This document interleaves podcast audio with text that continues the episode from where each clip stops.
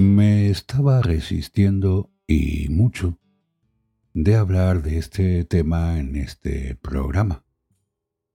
Pero la serie de acontecimientos que están ocurriendo en este sentido, con esta propagación de la infección, me ha obligado un poco a hablar de ello, aunque tengo el grave problema de que los datos se actualizan día a día y por tanto hablar de esto es, como sabéis, pues un poco atemporal.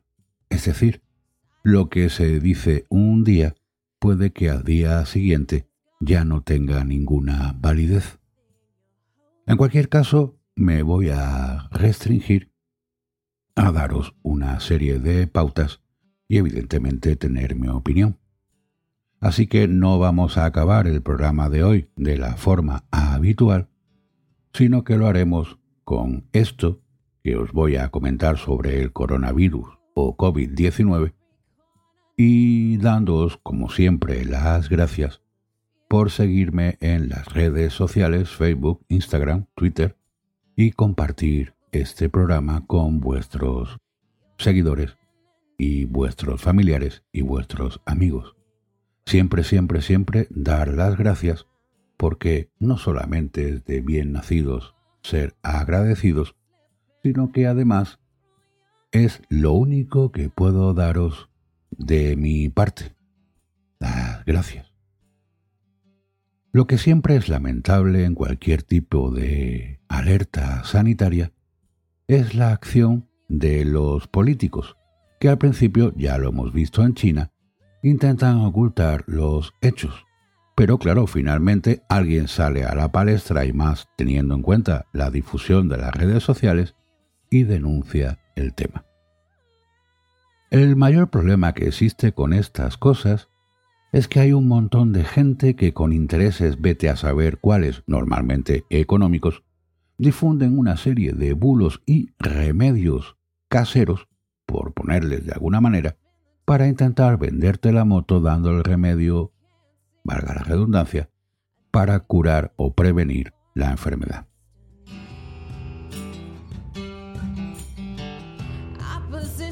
Yo hace algunos años recuerdo que pasé por una amigdalitis bastante grave, estuve incluso 21 días de baja laboral, y cuando me reincorporé al trabajo, pues a los tres o cuatro días, resulta que tenía episodios de fiebre leve, sobre todo por las tardes, a eso de las 5 de la tarde.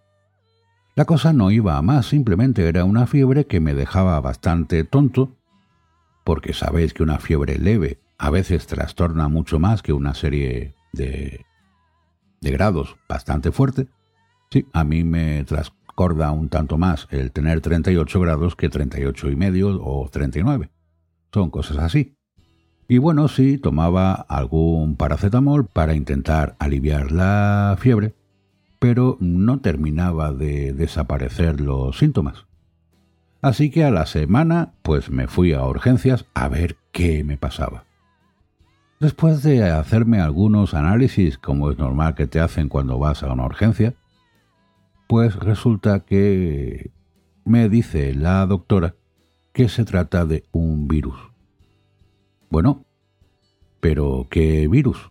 Me dice que no lo sabe, que si he tomado leche de cabra, que si he tomado queso de cabra, que si tengo algún tipo de actividad distinta a la que realizara antes, le digo que no.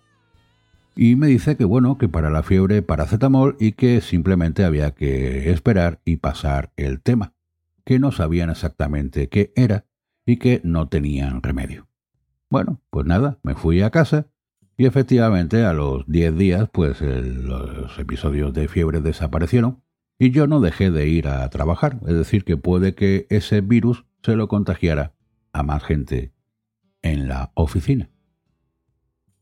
Con este tema quiero decir que es muy difícil que para un virus pues exista una cura. Todos sabemos que para una gripe una vez que te ha dado, pues no hay una cura definitiva, simplemente pasarla. Sí, hay una vacuna que previene que te puedas contagiar en caso de que pases en contacto con ese virus Pero claro, te has tenido que poner la vacuna antes y si el virus muta, pues te sirve de poco. Más de un año ha pasado que diseñan una vacuna para la gripe que se supone que viene ese año y resulta que la vacuna no sirve porque el virus ha mutado. Luchar contra los virus es algo difícil, sobre todo si se trata de virus que van cambiando su configuración y su aspecto de año en año. No ocurre lo mismo con el virus de la gripe A que está diseñado y que no suele mutar, o tengo entendido que no muta, o el virus del SIDA que tampoco muta, y que ya hemos visto a lo largo de los años que se ha evolucionado bastante en la detección, en la prevención y en los tratamientos. Ya nadie muere a consecuencia de que se contagia del virus del SIDA. Realmente ahora pueden tener una vida casi normal sin ningún tipo de problema. Pero claro, el virus del SIDA se contagia con una relación íntima. No ocurre lo mismo como el virus de la gripe y el coronavirus. En cualquier caso, yo siempre os diré y os aconsejaré que no hagáis casos a esos mensajes alarmistas con remedios del WhatsApp, de las redes sociales, Twitter o Facebook, de los grupos de amigotes que se van pasando fakes, y que incluso no le hagáis demasiado caso a los políticos, sobre todo si son blanditos. En este tema, ni siquiera el duro de Trump ha podido mantener el virus fuera de las fronteras.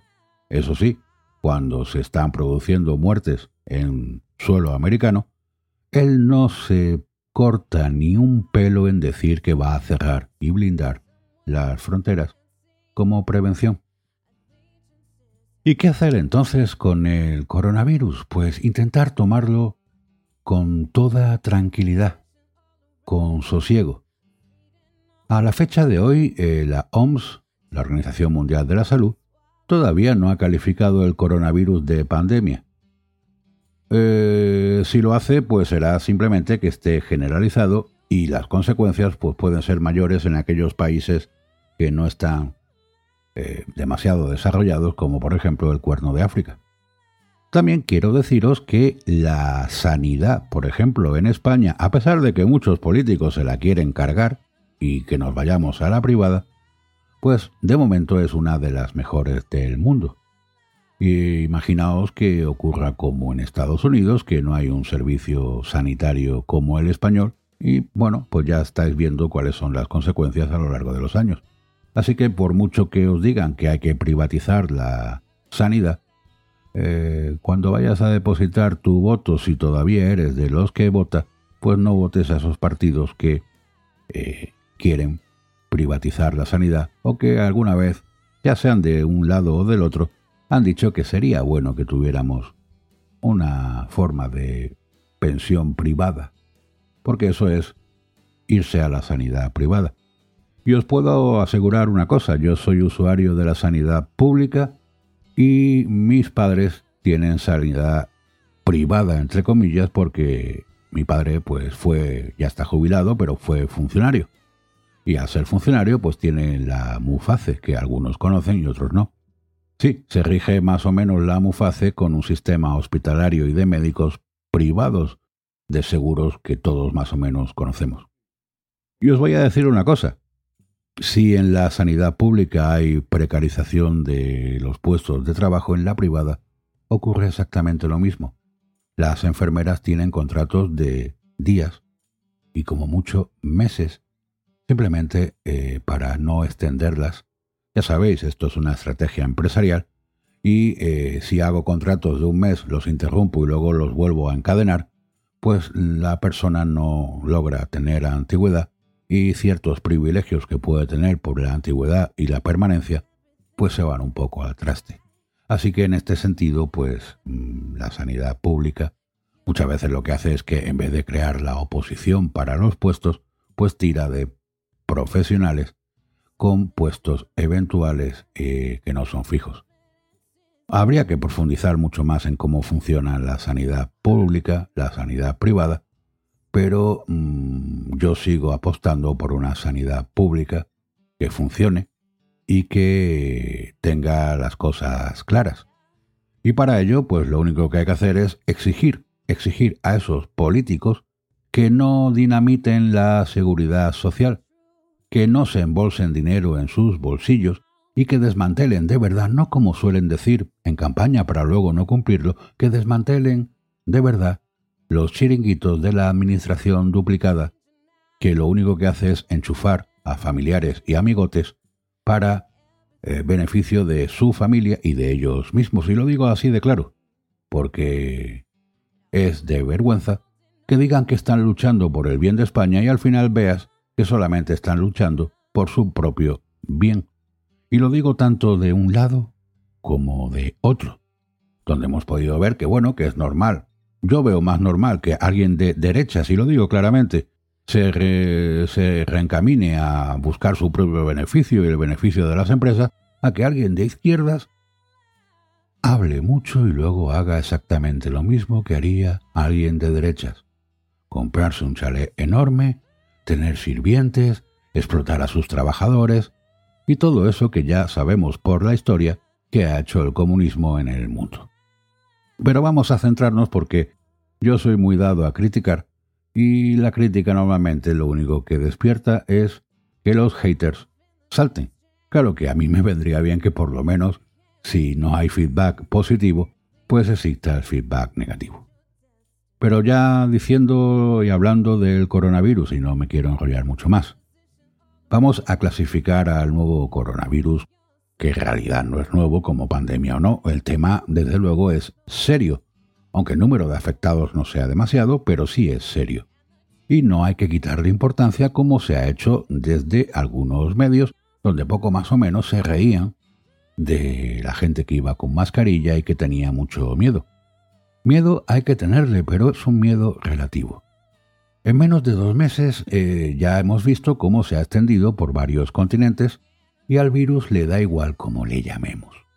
Una pandemia implica una transmisión sostenida, eficaz y continua de la enfermedad de forma simultánea en más de tres regiones geográficas distintas. Quizás ya estemos en esta fase, pero eso no es sinónimo de muerte. No, pues el término pandemia no hace referencia a la letalidad del patógeno, sino a su transmisibilidad y extensión geográfica. Si queréis eh, iros a fuentes médicas fiables, en este caso os estoy dando la opinión de un catedrático de microbiología de la Universidad de Navarra y sus consejos en este sentido. Hay otros muchos médicos por ahí que todos más o menos conocemos que van a medios de comunicación y vemos la prudencia que tienen cuando le quieren preguntar por cosas más eh, específicas. Si no conocen el tema, evitan contestar o dicen que no conocen el tema y hay que estar un poco a la espera. Lo que sí hay es, sin duda, y de eso se han encargado los medios, y bueno, quizás también tengan algo de culpa los políticos porque la gente ya no cree demasiado en sus declaraciones, lo que sí hay es una pandemia de miedo. Por primera vez en la historia estamos viviendo una epidemia a tiempo real todos los medios de comunicación, varias veces al día, todos los días, en todo el planeta, hablan del coronavirus. Seguimos el goteo de cada uno de los casos en directo. Incluso ha sido noticia de portada que el virus en Brasil ha mutado tres veces. Insisto, el tema es serio, pero una de las primeras víctimas del coronavirus en España ha sido el IBEX 35. Hay que informar de lo que está ocurriendo, pero también necesitamos buenas noticias.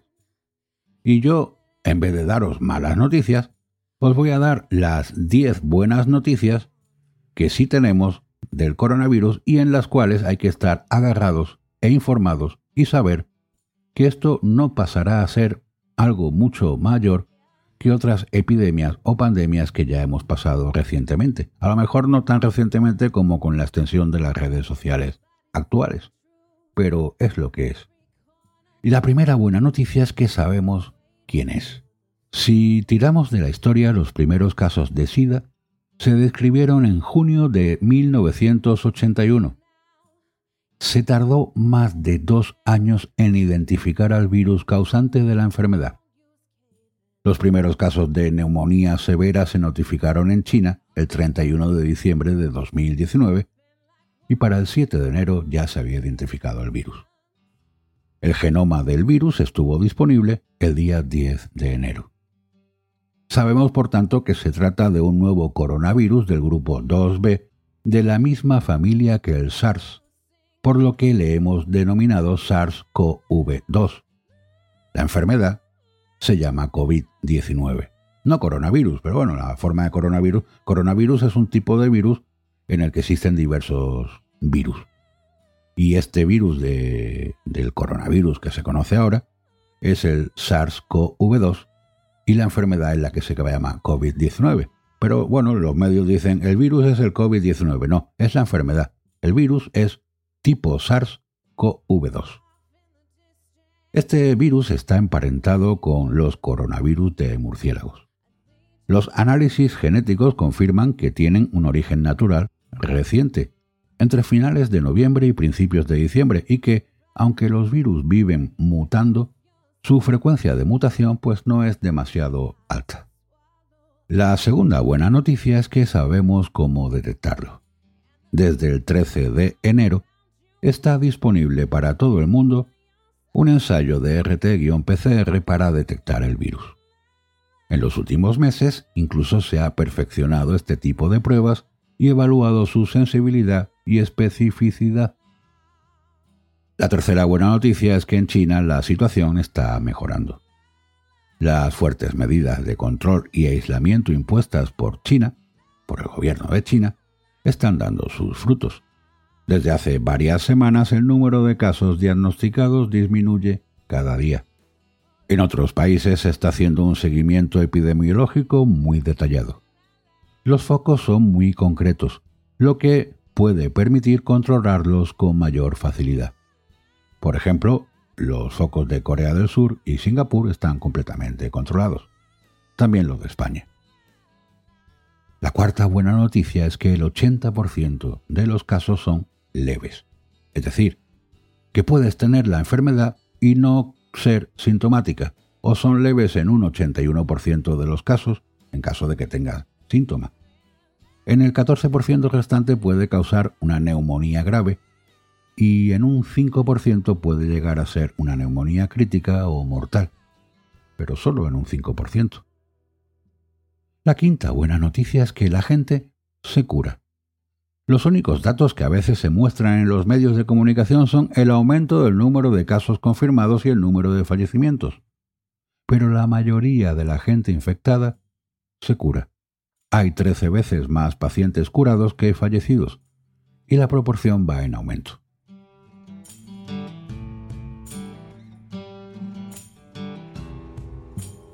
La sexta buena noticia es que no afecta casi a los menores de edad. Por ahí he podido ver que incluso hay gente que te vende, que dice que lavarse las manos con orina de niño es bueno y que te va a impedir que... No. Es que yo no sé por qué hay campañas en este sentido para que ahora te aprendas o te laves las manos. Lavarse las manos es una medida higiénica que incluso previene para el contagio de un simple resfriado o de la gripe. Ahora no, no le des la mano a nadie. Claro, no le des la mano a nadie porque no sabes si el otro se ha lavado las manos. Pero si tú te lavas tus manos, por lo menos, oye, no te contagiarás tampoco de una gripe si tienes unas medidas higiénicas normales.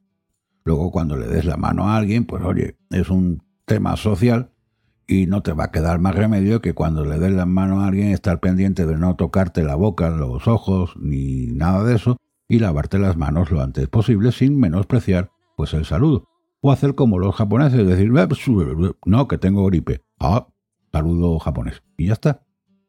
Porque, eh, hablando ya y volviendo a los menores, solo el 3% de los casos ocurre en menores de 20 años. Y la mortalidad en menores de 40 años es solo del 0,2%. En menores los síntomas son tan leves que incluso pasa desapercibido. La séptima buena noticia es que el virus se inactiva fácilmente el virus puede ser inactivado en las superficies de forma eficaz con una solución de etanol, alcohol a 62-71%, peróxido de hidrógeno, agua oxigenada a 0,5%, o hipoclorito sódico lejía al 0,1% en solo un minuto. Eh, eh, tengo el virus, lo aíslo, lo pongo en una pletina de estas de, de observación, le echo esto que acabo de decir y el virus se inactiva. Por tanto, el lavado frecuente con agua y jabón, y simplemente con agua y jabón no hace falta más, es la manera más eficaz de evitar el contagio. Pero lávate bien las manos. Octavo, porque decir esto parece una tontería, pero es que hay gente que no se ducha en una semana o en meses. Hmm. Entonces decirle que se lave las manos frecuentemente pues parece que es un escándalo. Joder. Si te duchas todos los días o dos veces al día como debe ser, una por lo menos, pues lávate las manos frecuentemente después de comer, después de hacer tus necesidades y, después de haber estado interactuando con personas en una reunión. Luego te vas, te lavas tus manos y ya está. O te lavas las manos antes de la reunión y después. No pasa nada. Por ser un, un poco obseso en lavarte las manos simplemente con agua y jabón. No hace falta que uses un desinfectante. La octava buena noticia es que ya hay más de 150 artículos científicos y probablemente cuando estéis escuchando esto pues habrá alguno más. Es el momento de la ciencia y la cooperación, no de los políticos, de la paraciencia, de las sectas y demás historias que están apareciendo por Internet intentando hacer caja. En poco más de un mes ya se pueden consultar 164 artículos en PubMed sobre COVID-19 o SARS-CoV-2 además de otros tantos disponibles en los repositorios de artículos todavía no revisados por pares. Son preprints. Son trabajos preliminares sobre vacunas, tratamientos, epidemiología, genética y filogenia, diagnóstico y aspectos clínicos que todavía hay que comparar por pares para darlos por válidos. Pero bueno, ahí están. Estos artículos están elaborados por cerca de 700 autores repartidos por todo el planeta. En ciencia, en común, compartida y en abierto. En 2003, cuando ocurrió lo del SARS, se tardó más de un año en obtener menos de la mitad de artículos. Así que vamos avanzando. Además, la mayoría de las revistas científicas han dejado en abierto sus fondos sobre los coronavirus. La novena buena noticia es que ya hay prototipos de vacunas. Nuestra capacidad de diseñar nuevas vacunas es espectacular.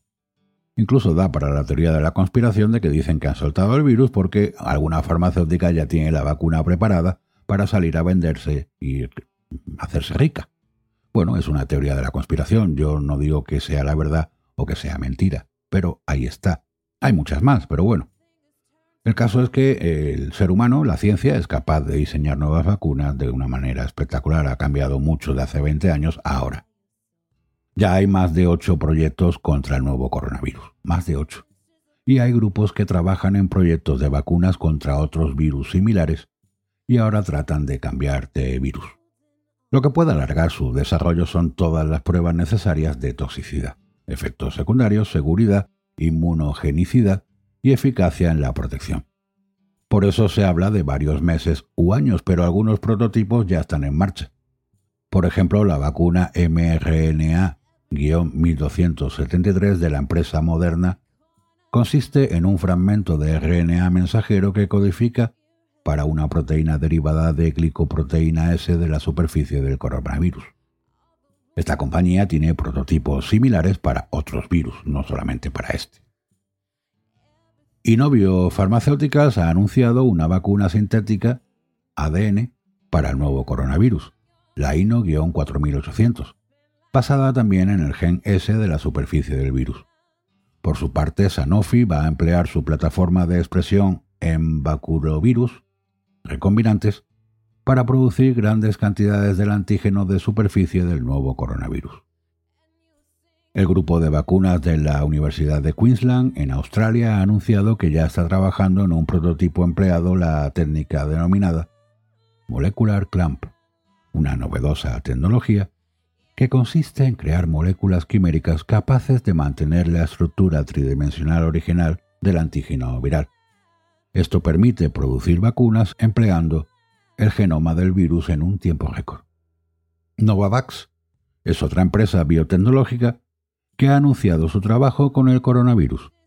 Posee una tecnología para producir proteínas recombinantes que se ensamblan en nanopartículas y que, con un adyuvante propio, son potentes inmunógenos. En España es el grupo de Luis Enjuanes e Isabel Sola del CBN CSIC quienes están trabajando en vacunas contra los coronavirus desde hace años. Algunos de estos prototipos pronto se ensayarán en humanos. Y la décima buena noticia es que hay más de 80 ensayos clínicos con antivirales en curso. Las vacunas, ya os he dicho, son preventivas. Más importante aún son los posibles tratamientos de las personas que ya están enfermas. Bueno, pues hay más de 80 ensayos clínicos para analizar tratamientos contra el coronavirus cuando ya estás enfermo.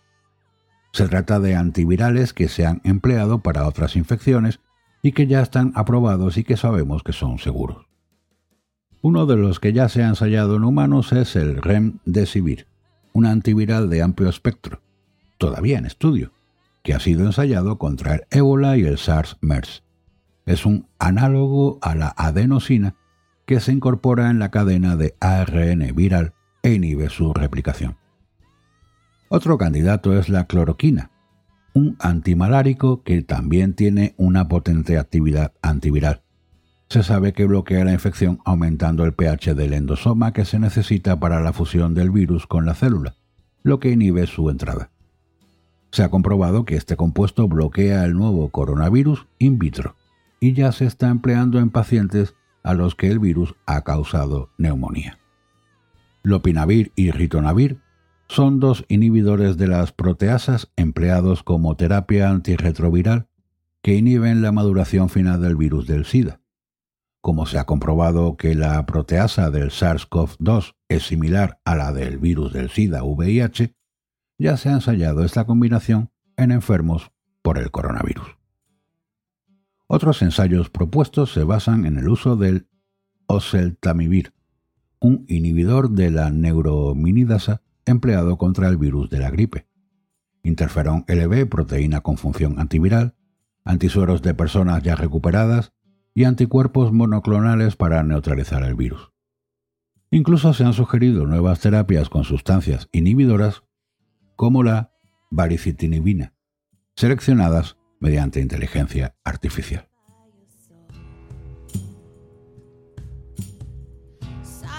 La pandemia de gripe de 1918 causó más de 25 millones de muertos en menos de 25 semanas.